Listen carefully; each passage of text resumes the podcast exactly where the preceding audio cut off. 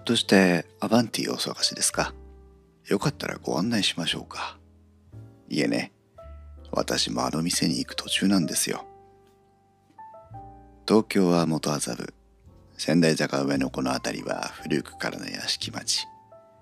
そしてこの路地を曲がった先のほらあそこ。あそこがお探しのイタリアンレストランアバンティ。なんとも目立たない入り口ですが、土曜日の夕方、この店のウェイティングバーは常連客が集まって賑やかになるんです。さあ着きました。私が扉をお開けしましょう。人んちのオープニングで始めるなっていう話ですけどね。こんばんは。コーヒーです。どうですか？皆さん金曜日ですね。一週間お疲れ様でした。特に年明けのね、仕事始めの一週間ですから、お疲れの方もね、いるんじゃないかなというふうに思うんですが、かくいう私は、どうかな。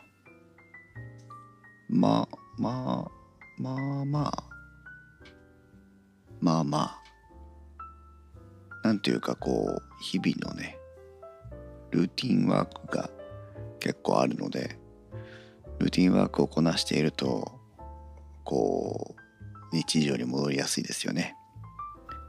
さて何しようなんていうふうに考えなくていい分なんか普段のペースに戻りやすいそんな気がしておりますが皆さんの正月明け一発目いかがでしたか？まあね金曜日の夜っていうのでコーヒーラジですけど私は明日も仕事なので 金曜の夜だからっていう気はしませんがピノさんこんばんは。年始からフル在宅で2月7日まで。ああそうか。こんばんは。今ピノさんが来る前にアバンティのナレーション読みをしたんですよ。証拠りもなく。で読み終わって分かったんだけどサントリーサタデーウェイティングバーだから土曜日に読むべき内容なんでね。金曜の夜に読んじゃった。フライデーは何だろうね。フライデーって言われるとフライデーゴーゾーンしか思い出さないんだけど。うん。金曜日のあのプロローグのナレーションオープニングのナレーションを思いつかなかったよという話なんですけどね。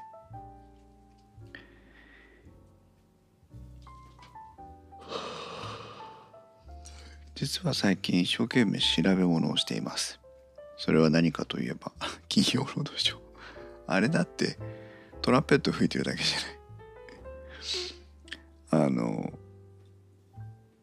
ゆうえさんのねあの小平寺にも時々遊びに来てくれますけどもゆうゆうさんのポン出しの機材についての質問が何回か前の配信とかあのライブ配信の時に質問をいただいたんですけどポン出しってどういうふうにやるのがいいんですかねみたいな感じの質問で。ポン出しって何かというとあまああの非常に多くのところで、えー、使われているんですが、まあ、効果音とか BGM をスイッチ一つで再生して場面場面に合わせて音を切り替えていくっていう行為そのものをポン出しというふうに言うんですよね。まああのそれぞれ言い方違うんだと思うんですけどでそのポン出しする機械のこともポン出しと言ったりするんです。まあ、ポン出しなんて言うときっともうお母さんがね反応するんじゃないかなと思いますけど彼女はあの舞台に関わる仕事に少し携わっていたそうなのででそのポン出し今皆さんに聴いていただいている BGM も、まあ、いわばポン出しで出してるようなものなんですよね。うん。おっと、イソップさんいらっしゃい。イソップさんはポン出し使ったりします？あれあれだよね。街のイベントとかあるとありますよね。でも多くの場合は BG BGM を再生するだけで済んだりするのであんまりあのなんだったら iPhone とかの音楽プレイヤーをミキサーにぶち込んで流しちゃうだけとか。うんそう。ポン出しアプリっていうのもねあったりします。でそのポン出し。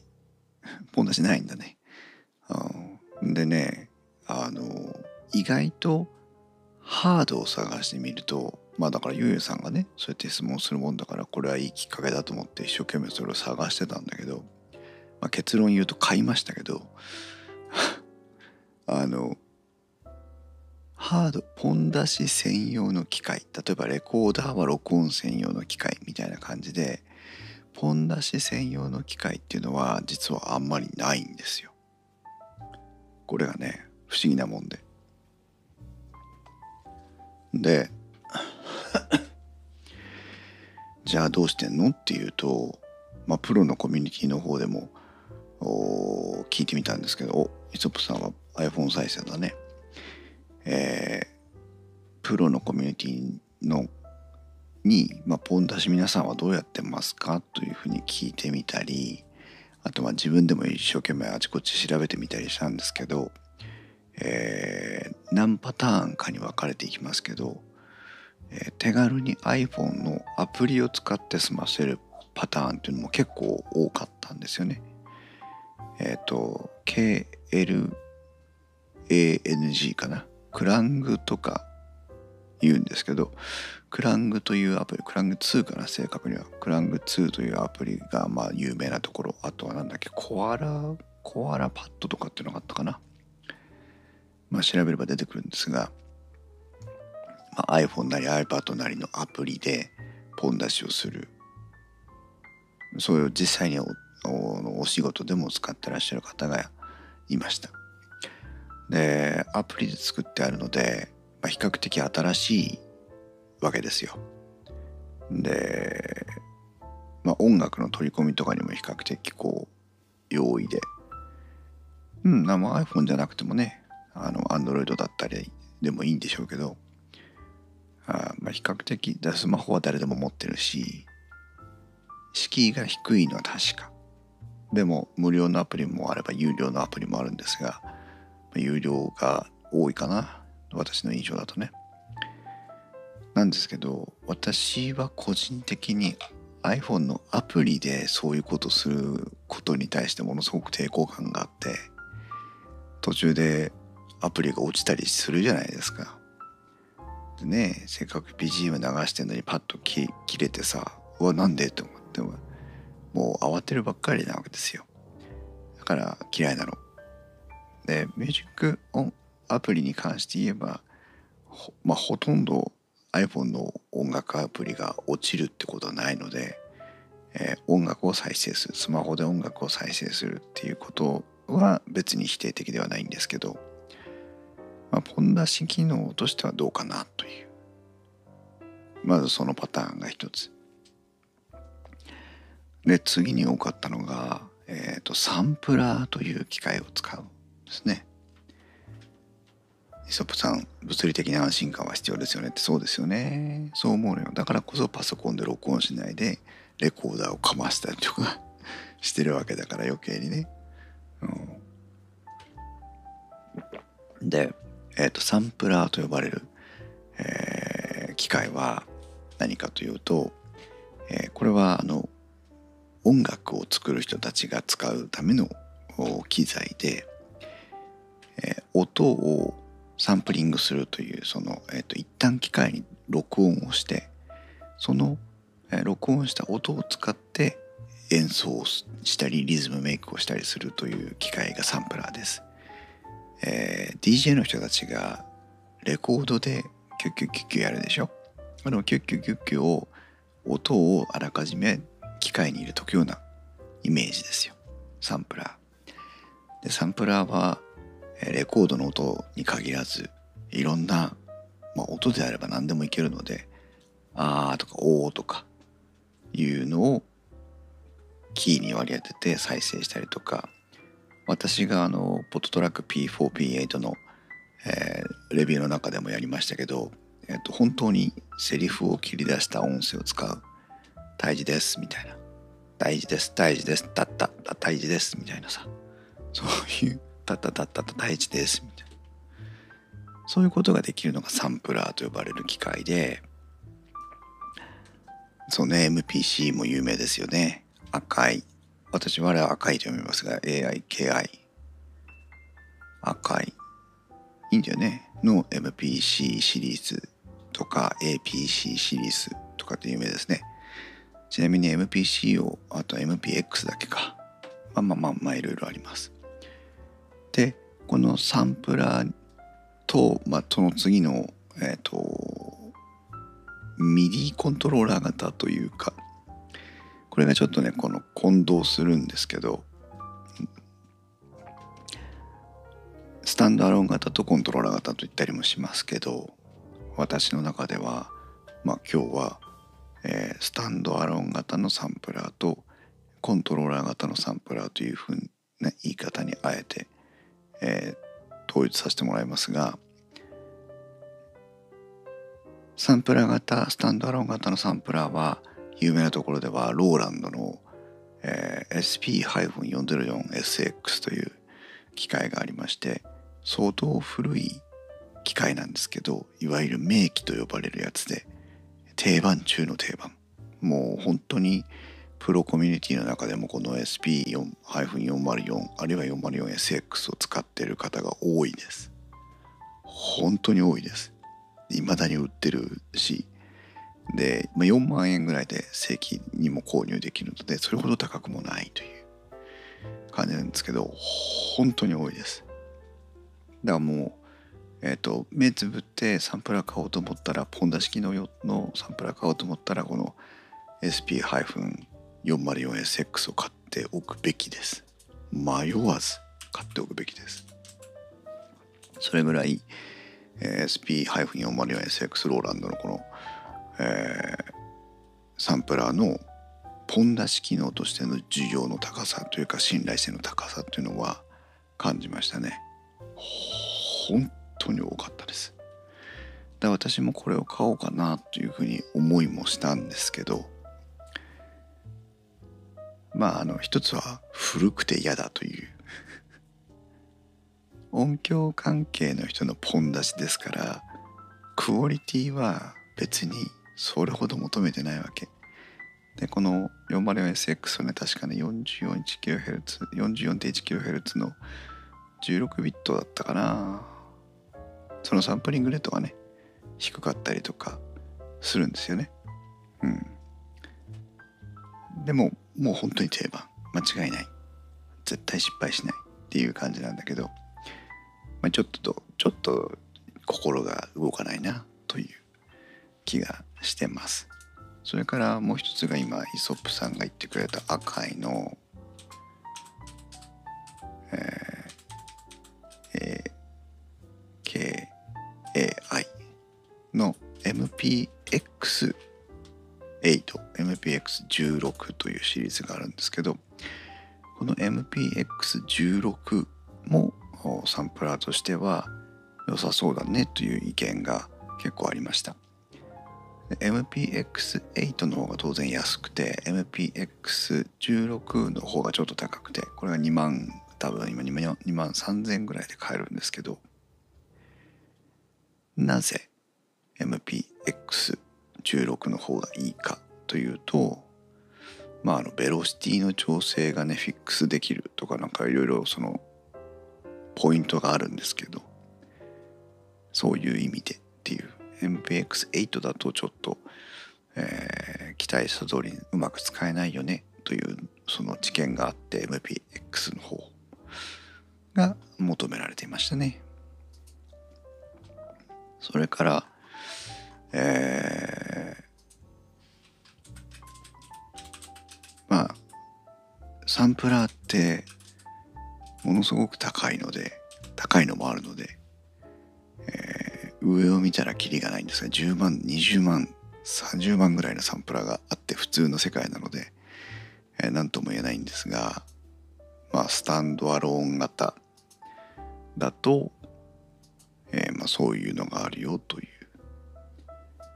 ちなみにイソップさんが言ってくれた MPC は今の現行モデル販売モデルだと MPC1 とかになるのかな？お星野源のバンドに MC MPC プレイヤーがいてかっこいい。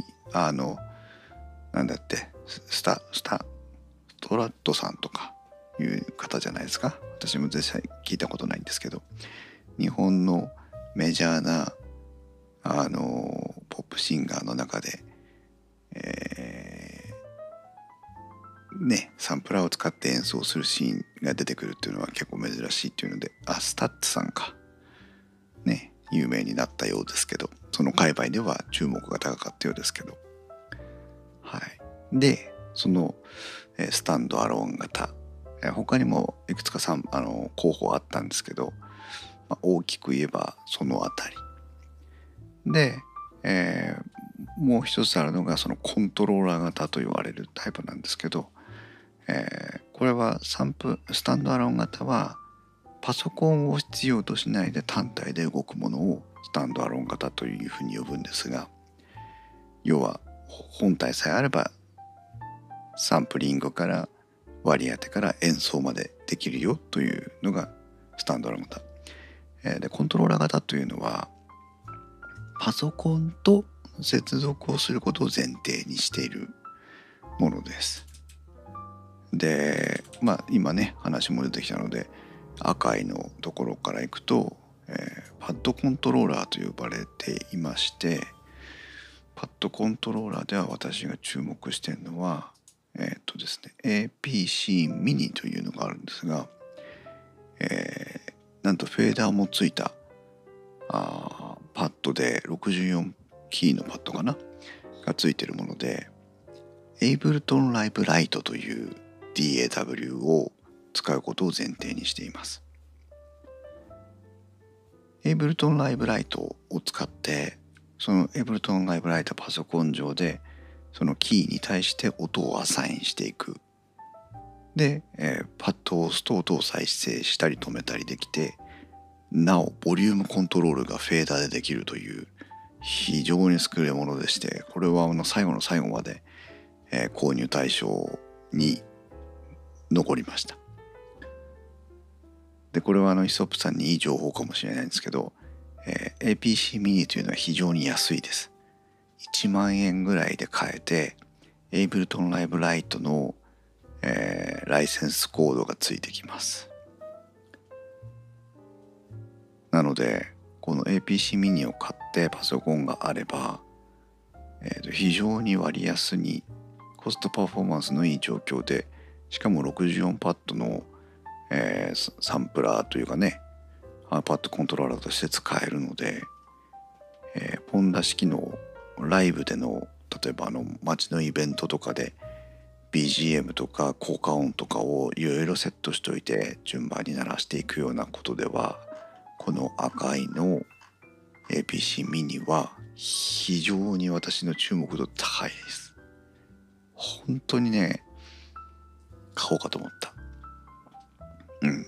でもじゃあなんで買わなかったの？これ全ての条件を満たしてます、私の。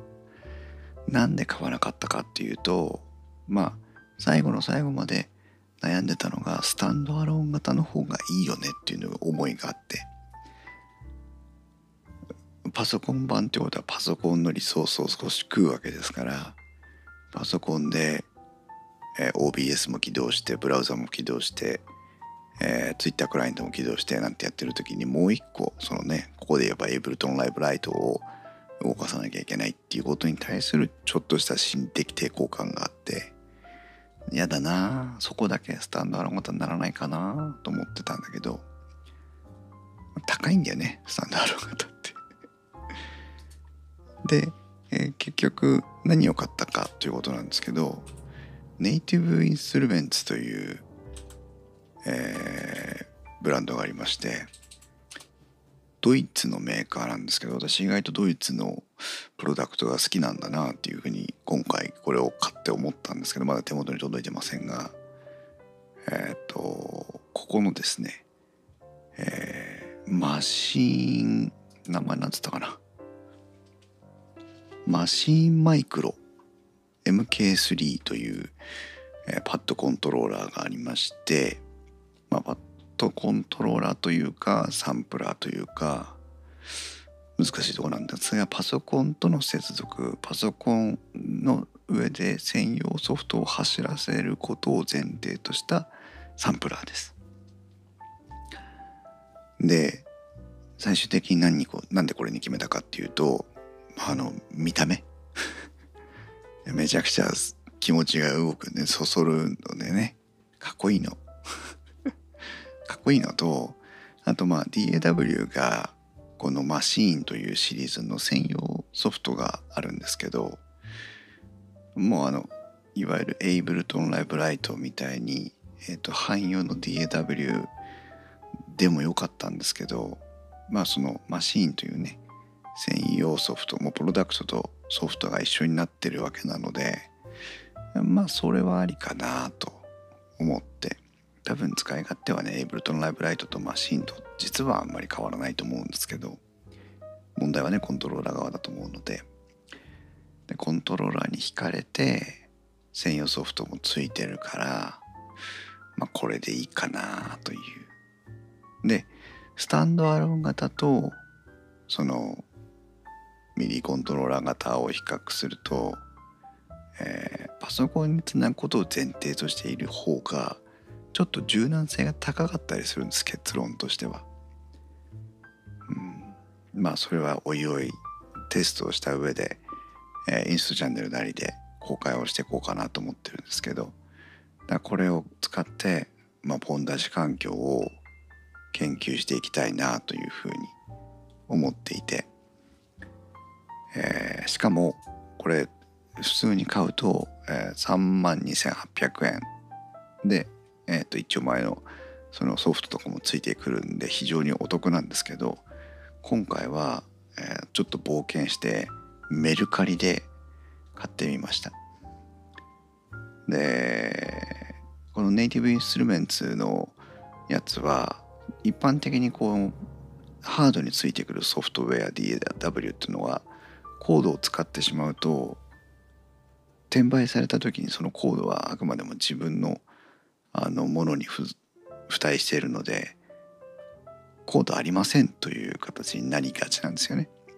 なんですけどこのネイティブインストルメンツは、えーと、転売をする時にコードを、えーと、利用権を移転してもいいですよというふうになっていてその、まあ、トランスファー ID というんですけどその登録一度登録してしまったプロダクトキーをトランスファーできる移転できるんですよ。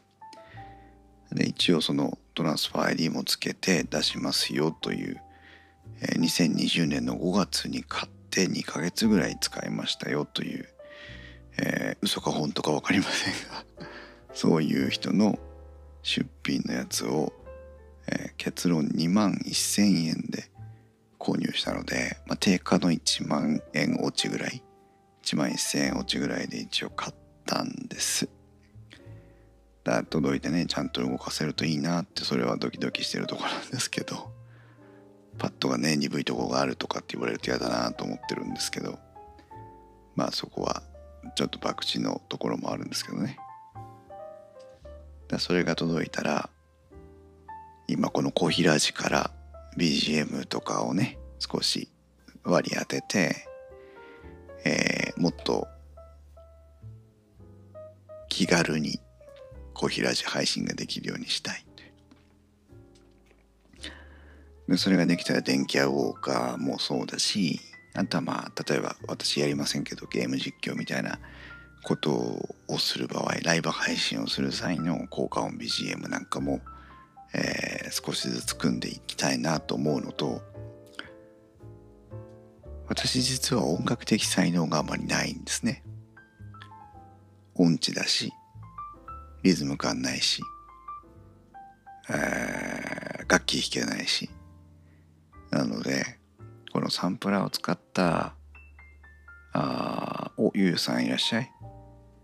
あ主役が来たよ。サンプラーを使ったあまあ、フィンガードラムとかね、まあ、サンプラーの演奏とかなんだけどこれを少し真面目に勉強してみようかなと。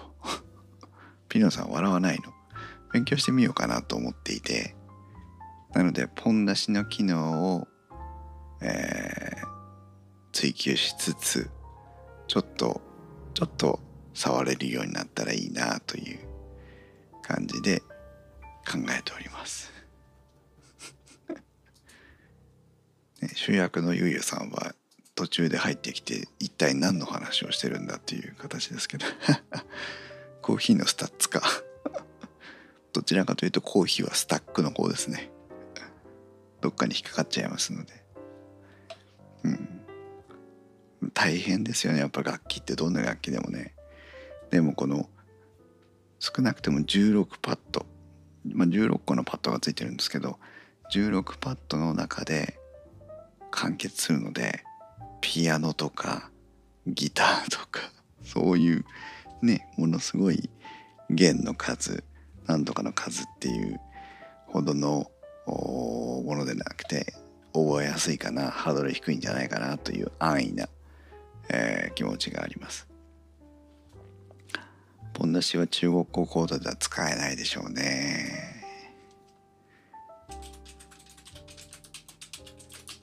中国語講座では使わないね。何か、何か使えることがあれば 探してみたいなと思うけど多分使えないんじゃないかな。ゆうさんね、あの、あなたのせいで私は機材を買いましたよ ポンダ式を。息子の電子ドラムをポンダ式に変えた。あ、それいいね。それいいじゃないですか。あの、実際あるよね。YouTube で検索してみてください。もし知らなかったら。あの、電子ドラムに何かアニメの声優さんの声をなんか一個ずつ当てて演奏するっていうのを見たことあります。ものすごく面白かったですよ。あの、うん、面白かった。ゆうさんにこの前、あ、イソップさん見た？この前、ポン出しの質問をされて、私はあれ以来、一生懸命ポン出しのことを調べたんです。で、プロコミュニティにも行って、ポン出し、皆さんポン出しって商売で音響やってらっしゃる方ポン出しってどういうふうにやってるんですかっていう質問をして皆さんからご意見をいただいて、えー、ポン出し機能はどうやって実現してるのかっていうのを勉強してます一生懸命。で、えー、結論ポン出し用に機材を変えましたよという そういうお話を今ずっとライブで話をしてたので後で聞いてください。ライブを。アーカイブを。現場に持っていけないねドラムだったらね。うんピノさん見てみてね面白いよ。どうやって検索したらいいか分かんないけど。ドラムでうんなんか。はあ眠い。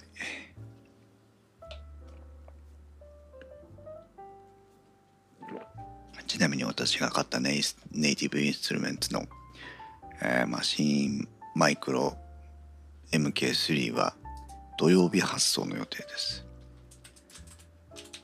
ドラム、ちょっと待ってね、ビノさん。ドラム、えっ、ー、と、CV とかって入れたら出るかな爆笑なんてキーワードで検索してる。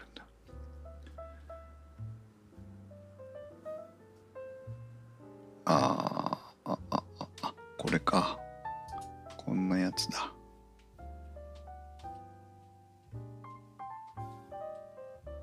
ちょっとね、タイムラインにリンクを貼りたくないんで、音声で、ちょっと待ってね、聞いてみるね。よいしょ。ああ、これだ。えっ、とね、花沢、あ、これは？テキストならいいや。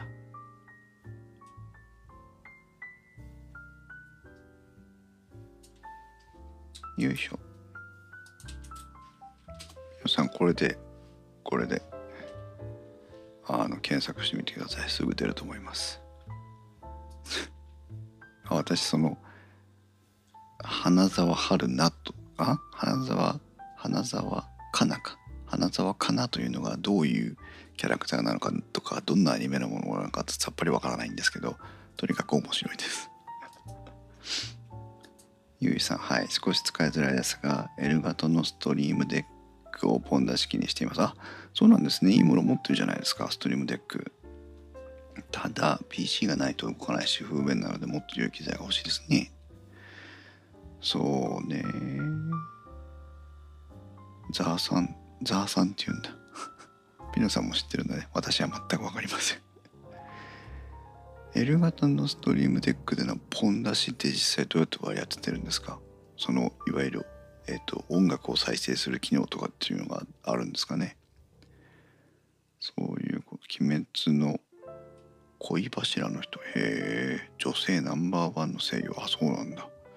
ザーサン進行ですねもうこれは。ザーさんです。花澤香菜さんっていうのがえっ、と声優さんのお名前なのかな？キャラクターじゃなくて。大丈夫か？俺殺される？もしかして。消されちゃうかもしれませんけど。うん。あのとにかく笑いがこらえられなくこらえられなくなります。面白いよね。ほんと発想ですよねこういうのってね。そう。あそれでえっ、ー、と結局私はえーと、解決方法としてたどり着いたのはゆうゆさんの現状と変わりません。L 型のストリームデック PC につながないと動かないのと一緒。私は、えーと、ネイティブインストゥルメンツの、えー、マシーンマイクロ MK3 というやつを買ってみました。まだ届いていません。土曜日発送、日曜日に到着予定です。で、これに、これを選ぶに至った経緯は今までちょっと話してるんでアーカイブで聞いてもらえればいいんですけど、えっ、とスタンドアローンで使いたいということになれば線で価格が安いものであれば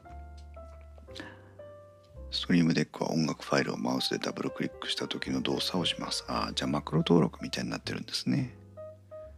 ああ。イソップさん MCP MPC プレイヤーになりたい。えっとね、結局、えー、ローランドの SP-404SX はもう大定番中の大定番間違いないです。もうこれだというプロの音響の方は大勢いました。なので、えー、こいつを買っとけばっていうのがもうはっきり言って答えです。なんですけど、えー、時点の選択肢として赤いの MP MPX16 とかあとそれぐらいかな。まあ本当にだから価格次第ですけど。はい。価格次第でね。どれぐらいコストがかけられるのかによってもう少し選択の幅は広がります。でもスタンドアローンのサンプラーになるとでしかも現現行版ね新しいタイプ。あの SP-40SX なんて相当古いものですから、えー、新しいもののえー、スタンドローンで動くサンプラーってなると結構やっぱ金額が高いのね。えっ、ー、と5万円オーバーが当たり前8万円から10万円ぐらいないと話にならないので、えー、そういうねそこまでお金出す気があるなら選択肢はぐっと広がりますが、えー、そこまではちょっとなと思えばもう目つぶって SP404SX 買っとけっていう話になります。うん。ワンモア給付金だね。本当だね。でもおかげでゆゆさんのせいでね、えー、マシンマイクロ MK3 というやつを買う。買ったという話なので。うん。まあ面白いなと。いずれこれはまあ電気ウォーカーで話す内容じゃないのでいずれこう平地なりインストチャンネルなりでしっかりまとめたいなとは思ってるんですが面白いですね。いいえ。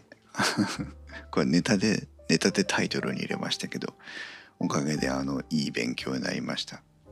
いい機会をいただいてありがとうございます。しかもねあの本当にきちんと書くことか分かんないけど2万円そこそこであの買ったので結論いいです。でしかも私も今この OBS の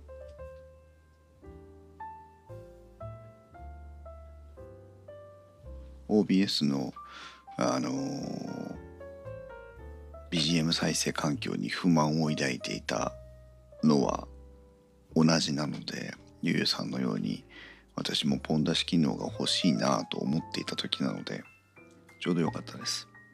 うん、あの決してゆうゆうさんのせいで買ったわけじゃないので。ご安心ください。楽しみだね。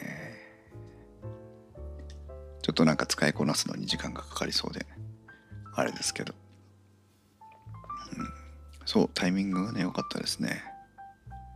タイミングが良すぎたって言ってもいいね。うん。そう。まあ今ねもうこの16パッド 4×4 の16パッドで良かったのかという 思いもあるぐらいなのでもう少しパッド数の大きいねやつでもよかったのかなと思ったけど俺は一体どこに行くんだという疑問が出てくるのでいやいや16でいいでしょうっていう。現場が全て吹っ飛んでるのでまあ我慢そうね。イソップさん大変だよね。でもあれだよ。だからスタンドアロン型じゃなければね赤いねなんだっけ AP APC ん？AMC ミニだっけか。名前がいつも覚えられない。赤いの赤いの、えー、C ミニこれがね私今でもやっぱりこれがちょっと気になりますけどね。1万円を切る価格で各トラックのフェーダーが物理的にあってエブルトのライブライトで動かせるというねのはちょっと気になりますけどね。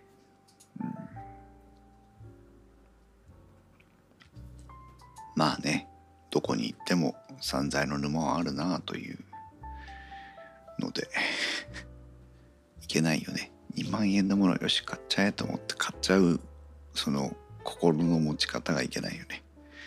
もう少し自粛しよう。2020年の後半はね比較的あの散財を我慢できたので、えー、おかげでちょっとバジェットがね確保できてる状態だったので2万円ぐらいは検討しないでも買える金額だなと思ってそのまま買ってしまいましたがまあ現物が届いてみないと分かりませんがいいいい本当にいろんな意味でいいタイミングだったのかもしれない。電子レンジね。電子レンジやりますよ。電子レンジ調べに行かないとな。電子レンジとね冷蔵庫はやろうやろうと思って2020年が終わってしまったんですよ。で俺たちライブスマターの吉田さんのところでね電子レンジが壊れたっていうのであの電気屋ウォーカーが間に合わないなって。ツイートで投げ投げかけたらねもしかしてそれって番宣ですかって突っ込まれて笑いましたけどね。ゆうさんなりコーヒーさんの考え方とか優しさとか好みですありがとうございます。そんな風に言っていただけると嬉しいわ。何でしょうね。あの何回か前にムカつくやつの話をしてちょっとうっぷんばらしをしましたけどね。話を聞いてくれる気がある人のためだったらねいくらでもお話をしたいなといつも思ってるので。で話すこと楽しいからポッドキャストやってるわけなのでね。なのであのありがたいです。こう話す機会を与えてもらってるという感じが。ピノさん電子レンジ扉の開き具合も大事だわ。あピノさんのところの電子レンジは何て言えばいいのかな。上下に開くタイプ？それとも左右に開くタイプ？イソップさんはナショナルくんまだ持ちそうなんで。ナショナルって。もう多分知らないよ。ナショナル。ゆうじさん山本慎さんかな？ってご存知ですか？ってしてみようか。投資評論家？山本慎。絆の会投資評論家。この人なのかな？わかりません。そうそうそう会社の嫌なやつの話ね。本当に嫌なやつなやつ。聞く気がないなら聞くな。イソップさん扉の開け心地の違いは気になります。あそんなにみんな扉の開け心地を気にしてるのね。じゃあ今度電気屋であの調べる時は開け心地の確認もしてくるね。ピノさん私は上下のやつうん。シガがマドームで大きい2段のタイプが出た。パン焼かなきゃ。俺たちライブスマターのラジオに出てた今日さそうなんだ。俺たちライブスマターはねまだね最新3回ぐらいしか聞けてない。あのなんだっけ上谷先生のやつ。上谷先生面白かった。最高に面白かった。ソープさんパーフェクト時短具上下ダメ？ピノさん。上下。私今使ってるの上下ですけど。上下はねいいと思うのよ。あの両脇に物があったり棚があったりしても邪魔にならないから。あと今結局左右開きのやつって水平方向開きのやつって結構トレンドとして少ないですよね。上下開きの方が手前開きと言えばいいのかな。手前開きの方が多分多いような気がするね。うん。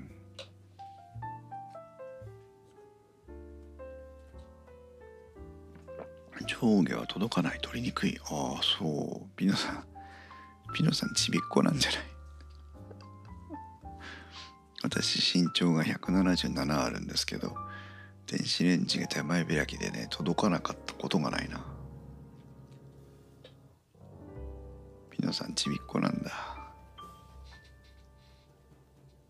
扉に重みがあるのが良いですな。そう。あまああれだね。上下開き手前開きで唯一嫌だなと思うのはあのバーンと開いちゃったりする時あの不注意でね。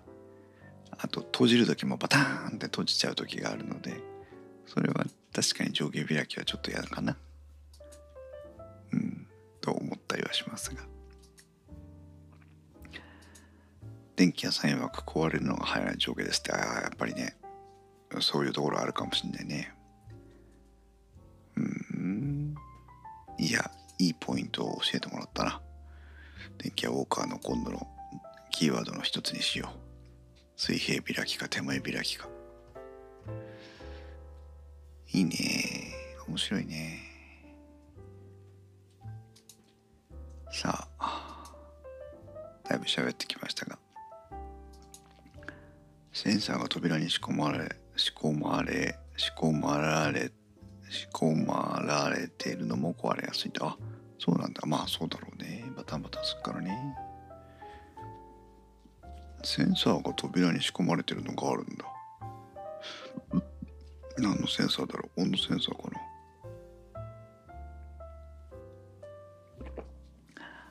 うん。まあちょっと調査に行く時間がなかなか取れないんですができるだけ早い段階でね、電気屋に行って電子レンジの調査はしていきたいと思います。そんなとこでしょうかね。皆さん明日休み？私は仕事ですよ。しかもあの記録的な寒波が来ているこの時に。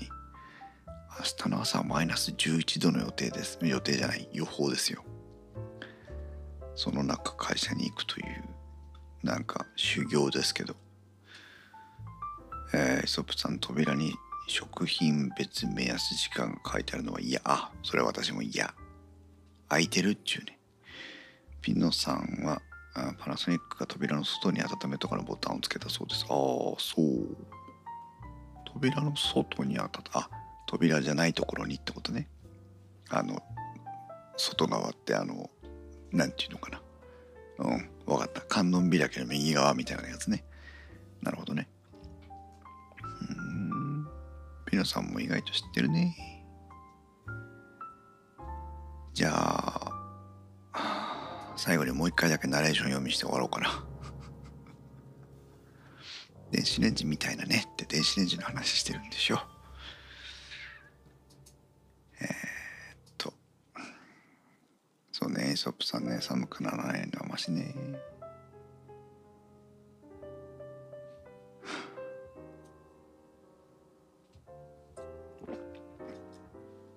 よいしょ。ひょっとしてアバンティをお探しですか？よかったらご案内しましょうか。いえね。私もあの店に行く途中なんですよ。東京は元麻布仙台坂上のこの辺りは古くからの屋敷町。そしてこの路地を曲がった先のほらあそこ。あそこがお探しのイタリアンレストランアバンティなんとも目立たない入り口ですが土曜日の夕方この店のウェイティングバーは常連客が集まって賑やかになるんです。さあ着きました。私が扉を開けしましょう。ということで多分最初の方で読んだ方が上手かな。アバンティ探してないの？アバンティ探してるでしょみんな。私はいつもアバンティを探しています。はい。ということで遅くまでお付き合いいただいてありがとうございます。